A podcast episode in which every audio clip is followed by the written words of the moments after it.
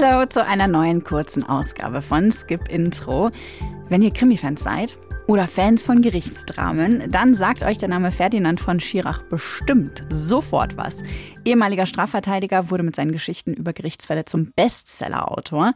Und Schirach schreibt ohne Pause. Gefühlt wird jedes Jahr ein neues Buch oder Theaterstück von ihm zu einer Serie gemacht. Letztes Jahr gab es die Serie Glauben, dieses Jahr Strafe. Strafe ist auch wieder eine Anthologieserie, also eine Geschichtensammlung sozusagen über mehr oder weniger spannende Gerichtsfälle. Jede Folge beleuchtet einen anderen Fall mit anderen SchauspielerInnen und ganz anderen Charakteren. Und ich sag's mal so, mich haben jetzt nicht alle von den sechs Folgen von Strafe wirklich überzeugt. Im Namen des Volkes ergeht folgendes Urteil. Dass das Gerichtsurteil nicht zwangsläufig das Ende eines Falles darstellt, zeigt die letzte Episode der Serie Strafe über eine Mutter, die ihr Kind getötet haben soll. Sie haben Ihr eigenes Kind umgebracht. Mit diesem Wissen werden Sie leben müssen.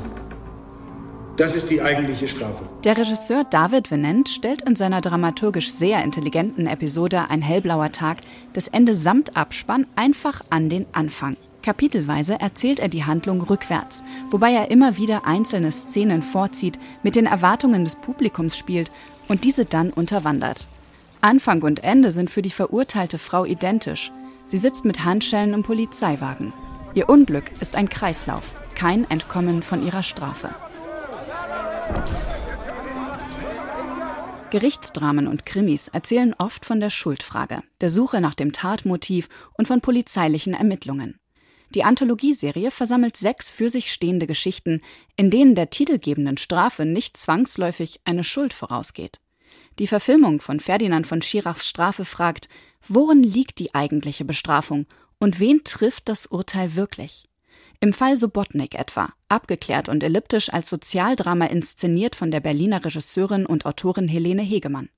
Eine junge Anwältin verteidigt darin gegen ihre eigenen Ideale einen Menschenhändler und sitzt einer von Narben gezeichneten Frau gegenüber, die ihm entkommen konnte.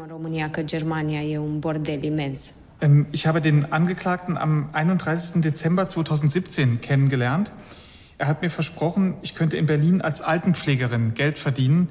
Ich habe versucht, ihm zu glauben, ähm, obwohl Deutschland für die Leute in meinem Dorf nur ein anderes Wort für Puff ist. Hegemann verzichtet darauf, die Taten explizit zu zeigen. Gerade dadurch gehen die Worte der Zeugin und der anschließende Freispruch besonders unter die Haut. Ebru Düzgün, auch als Rapperin unter dem Künstlernamen Ebo bekannt, ist als ambitionierte Anwältin aus prekären Verhältnissen faszinierend widerborstig. Eine Mauer aus Coolness, die dem Gewicht der Anschuldigungen gegen ihren Mandanten nicht standhalten kann. Diese gegen den Typ besetzten Charaktere funktionieren aber nicht immer. Olli Dietrich, in einer anderen Episode als mörderischer Rentner zu sehen, bleibt ungewohnt blass. Wieso muss ich erst eine junge Frau erschießen, damit er endlich Ruhe ist? Er hat mich doch dazu getrieben. Sie sind doch schuld.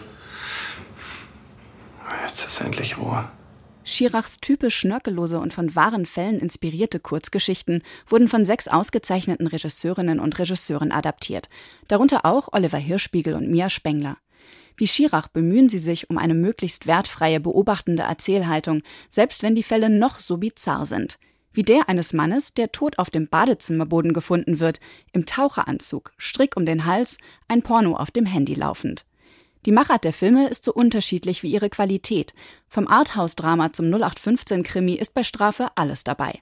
Im Gedächtnis bleibt die sowohl stilistisch als auch inhaltlich ungewöhnliche Episode Der Dorn von Hussein Tabak.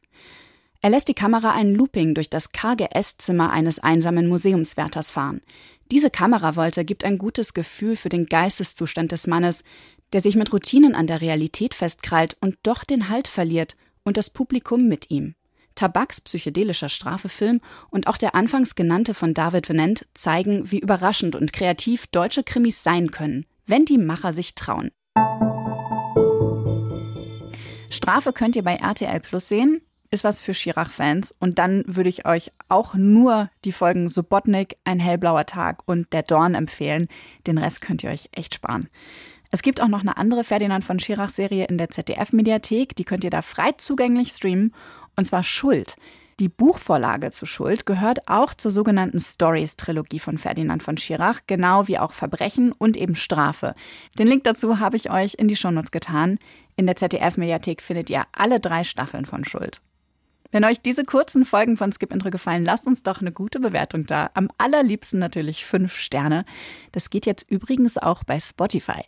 Nächstes Mal machen Katja und ich einen Rückblick mit den besten neuen Serien aus dem ersten Halbjahr 2022. Ich freue mich schon sehr darauf. Bis dahin, Fortsetzung folgt.